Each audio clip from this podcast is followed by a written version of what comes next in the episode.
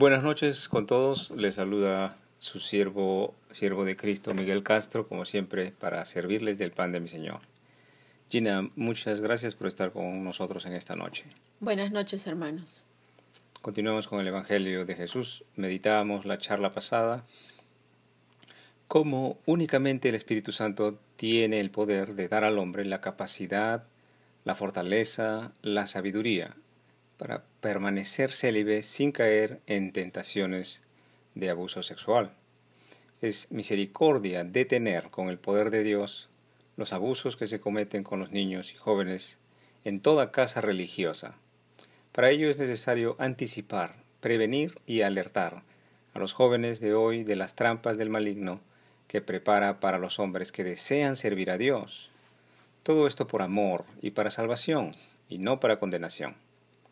Debemos tomar como ejemplo de inspiración a Simón Pedro, que siendo casado servía a Dios, y también a Juan y a Pablo, que a quienes se les fue dado este, este don, esta gracia de Dios, por el poder del Espíritu Santo, el celibato. Por eso, antes de un compromiso de esta magnitud, asegúrese de que usted ha recibido este don del cielo, el Espíritu Santo, el mismo que se recibe únicamente por voluntad de Dios y no de las instituciones. Continuemos leyendo el Evangelio en la línea del tiempo. Jesús, Dios, hecho hombre, recorre Galilea, es el tema de hoy. Oremos. Padre Celestial, te doy gracias, te damos gracias Señor en este día, en esta noche, por la oportunidad de poder meditar tus escrituras y poder reflexionar en ellas para santidad, para salvación, para semejanza con tu Hijo Jesucristo Señor. Ayúdanos en esta causa, no es posible para, para el hombre sin ti. Ayúdanos a orar, ayúdanos a conocer tus palabras, ayúdanos a practicarlas, Señor. Es posible con el Espíritu Santo, regalo tuyo, Señor. Por eso ven y sálvanos, Señor. Ven y sánanos. Sobre todo en estos tiempos difíciles, Padre, en que mucho temor hay y muchos también están yendo a tu encuentro. Te oro por todos, Señor, en este momento que están delicados de salud. En el nombre de Jesús, por los siglos de los siglos. Amén. Mateo 4, del 23 al 24. Y recorrió Jesús toda Galilea, enseñando en las sinagogas de ellos, y predicando el Evangelio del reino y sanando toda enfermedad y toda dolencia en el pueblo y se difundió su fama por toda Siria, y le trajeron todos los que tenían dolencias, los afligidos por diversas enfermedades y tormentos, los endemoniados, lunáticos y paralíticos, y los sanó. Meditemos este registro bíblico. Jesús recorre el pueblo de Galilea, dice la Escritura, llegando a muchos hombres y predicando el Evangelio del reino. Hoy día hay muchas personas religiosas que van a sus templos pero no conocen el Evangelio del reino de los cielos. Encontramos que la escritura, pone en primer lugar las enseñanzas del Maestro y luego viene la sanidad de los enfermos. Esto tiene que tener una gran trascendencia. Un maestro tiene que conocer lo que enseña, pero no solamente es que Dios es el autor del Evangelio, sino que Jesús el Hijo de Dios ejercita, practica, ejecuta la naturaleza de Dios entre los hombres. La sanidad que viene de Jesús es naturaleza, es señal, es manifestación de la veracidad de lo que Él es, de lo que Él enseña, de lo que Él hace. Pero no únicamente enseña, sino practica el amor, el perdón y la santidad. Hechos 14:3 Por tanto, se detuvieron ahí mucho tiempo hablando con denuedo, confiados en el Señor, el cual daba testimonio a la palabra de su gracia, concediendo que se hiciesen por todas manos de ellos señales y prodigios. Esta parte de la escritura, Hechos 14:3, es cuando Jesús ya no está físicamente entre nosotros es decir, Hechos, la lectura de Hechos es aplicable hoy en día. Y dice allí que los apóstoles se detuvieron allí mucho tiempo hablando con autoridad, compasión, confiados en el Señor, el cual daba testimonio de la palabra de su gracia, concediendo que se hiciesen por las manos de ellos señales y prodigios.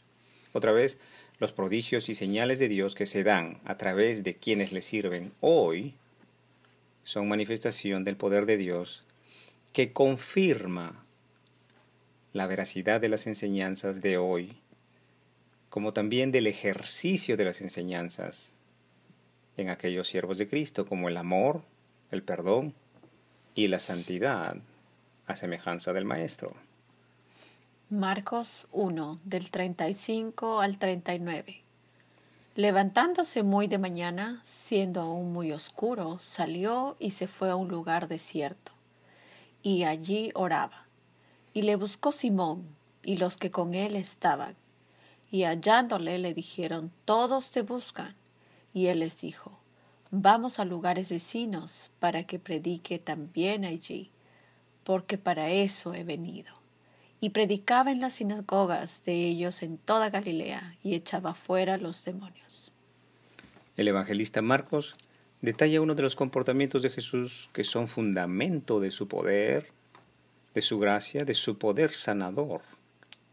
Marcos detalla que muy de mañana, de madrugada, estando oscuro, salía a un lugar apartado para orar y estar en unión privada con el Padre Celestial.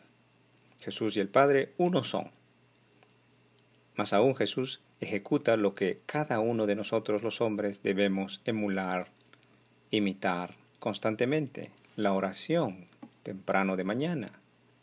Fijémonos que acá la enseñanza es precisa y no hay levadura, no hay añadidura, no hay mandamientos de hombres para entrar en comunión con el Padre Celestial motivo a no hacer ni, ni esto ni aquello ajeno a lo que Jesús hace. Jesús se apartaba del ruido del mundo muy temprano, hora ideal, y entraba en oración, comunicación con el Padre Celestial. Fijémonos que Jesús da prioridad a la enseñanza por encima de la sanidad. Simón le dice, todos te buscan, con seguridad la mayoría le buscaba buscando sanidad, es, es, eh, es sencillo, o en todo caso, todos deseamos sanidad, más que el ejercicio del amor por los enemigos, por ejemplo, o el ejercicio del perdón 70 veces 7, ¿verdad? Es más sencillo recibir sanidad o practicar el perdón 70 veces 7. Lucas 4, del 42 al 44. Cuando ya era de día, salió y se fue a un lugar desierto, y la gente le buscaba, y llegando donde estaba, le detenían para que no se fuera de ellos. Pero él les dijo, es necesario que también a otras ciudades anuncie el Evangelio del reino de Dios, porque para esto he sido enviado.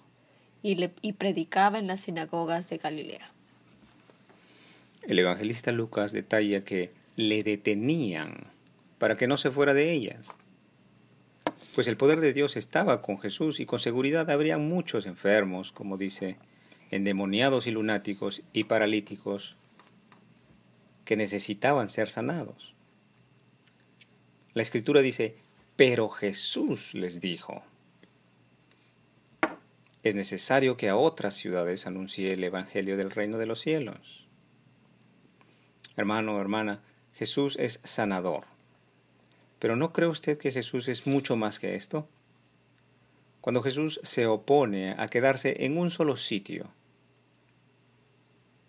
se opone a mantenerse allí por prolongado tiempo, sino a continuar predicando por todos lados, por otros diferentes lados, la enseñanza de Dios, nos quiere decir un mensaje de mucha bendición. Pongamos esto en contexto. ¿Qué es mayor para usted? ¿Recibir un pescado o aprender a pescar? Repitamos ahora, ¿qué es mayor para usted? ¿Recibir sanidad o aprender a ser santo? ¿Y cómo podrá aprender a ser santo si no escucha ni pone en práctica las enseñanzas del Maestro? Jesús persevera en la enseñanza porque en el ejercicio de sus enseñanzas se crece en fe y en santidad y en estas se fundamenta la sanidad provista por Dios. Si usted tiene pescado pero no aprende a pescar, rápidamente se le agotará el pescado. Si usted es sanado pero no aprende la enseñanza de Jesús, caerá en transgresión a la palabra de Dios nuevamente, no pondrá en práctica el consejo de Dios en el momento de la prueba. Y el maligno aprovecha del pecado para robar, matar y destruir al hombre. Por eso le exhorto y le motivo que, habiendo recibido gracia de Dios, usted también aprenda a pescar la santidad, agarrado de la mano de las enseñanzas del Maestro. No se desvíe ni a la izquierda ni a la derecha, no se maree en mandamientos de hombres, rutinas y tradiciones que no tengan relación con lo que Jesús hizo mientras caminó entre los hombres. Lea el Evangelio en oración y súplica, y el Padre que está en los cielos le abrirá el entendimiento. Si usted le agrada mi enseñanza y la tolera con paciencia y humildad, bienaventurado es porque es Jesús quien me envía a hablar en su nombre para salvación y semejanza con el Maestro Jesús de Nazaret. Muchas gracias por su tiempo. Hasta aquí hemos meditado la Escritura. Que el Señor nos permita seguir sirviéndole el día de mañana. Que el Señor os acompañe en vuestro angosto caminar, el ejercicio vivo de la palabra de Dios.